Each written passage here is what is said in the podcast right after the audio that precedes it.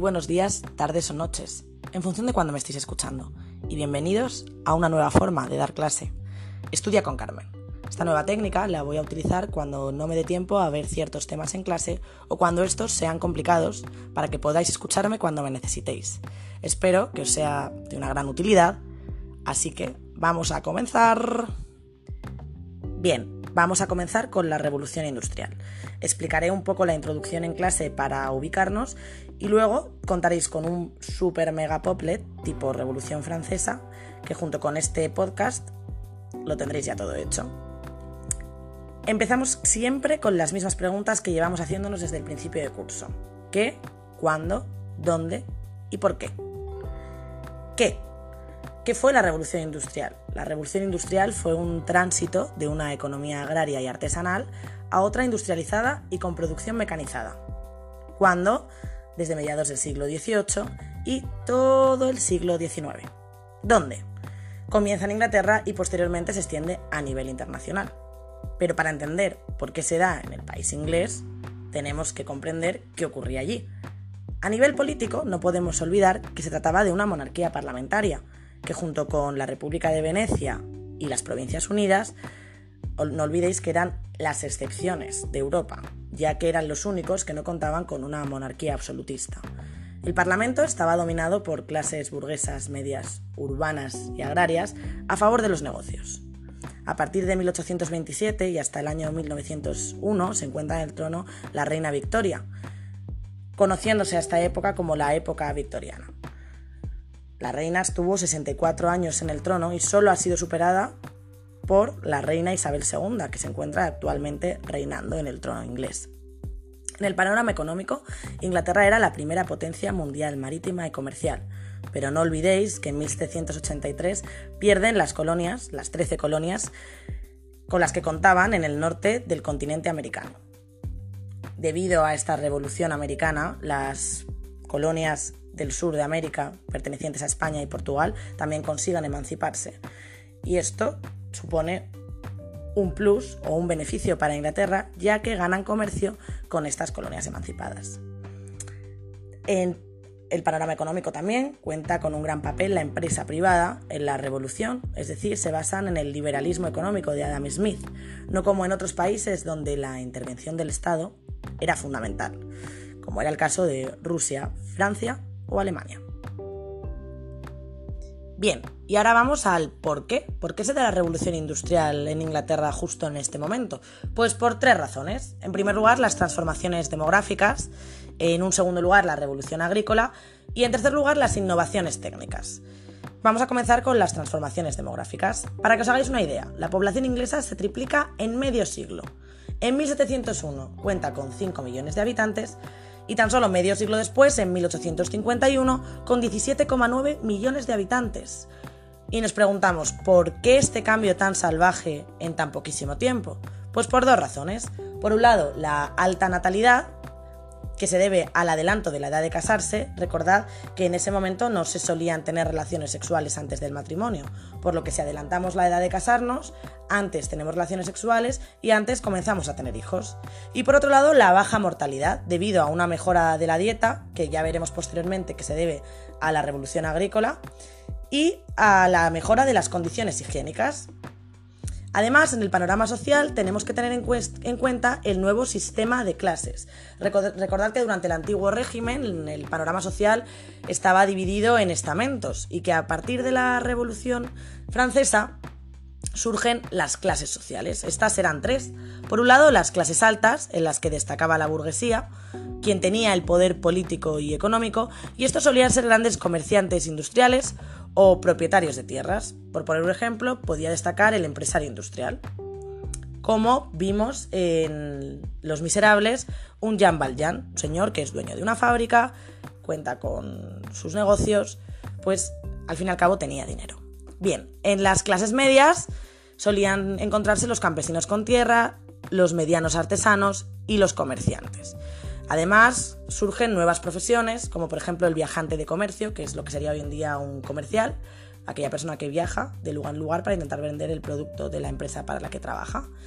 Además, destacan las profesiones liberales, los médicos, los abogados, los, los, profesores, y además con la creación de los estados liberales surge el funcionariado, que también se encontraría dentro de esta clase media.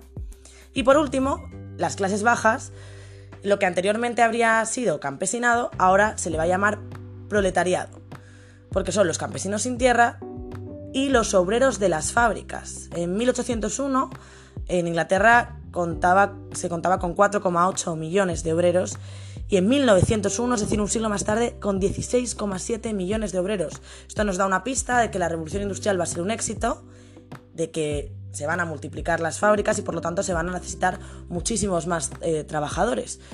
Es decir, por el desarrollo de la industria y el crecimiento demográfico. En estas fábricas no solo van a trabajar hombres, sino que también van a trabajar mujeres y niños en condiciones inhumanas y absolutamente sin ningún derecho por lo que a mediados del siglo XIX surge el movimiento obrero que lo estudiaremos en el próximo tema. Ahora vamos con el segundo porqué. Hemos dicho que era la revolución agrícola. Esta cuenta con un papel fundamental en la revolución industrial y se inicia a principios del siglo XVIII. Cuenta con dos protagonistas. Por un lado, las leyes de acercamientos y por otro, las novedades técnicas en la agricultura. Las leyes de acercamientos, para comprenderlas, tenemos que entender que durante este momento la mayoría de las tierras que existían en Inglaterra eran open fields, es decir, grandes propiedades comunales explotadas colectivamente, que beneficiaban a los campesinos más, más pobres y que producían un aumento en la productividad de la tierra. Estas leyes de acercamientos, que comenzaron en 1760, transformaron las tierras comunales en grandes parcelas privadas y valladas, teniendo como principal consecuencia la no existencia ya de los bienes comunales y por lo tanto el éxodo rural de estos campesinos que se habían quedado sin tierras que cultivar, por lo que eh, iban del campo a la ciudad y se convertía en los proletarios de las nuevas industrias urbanas.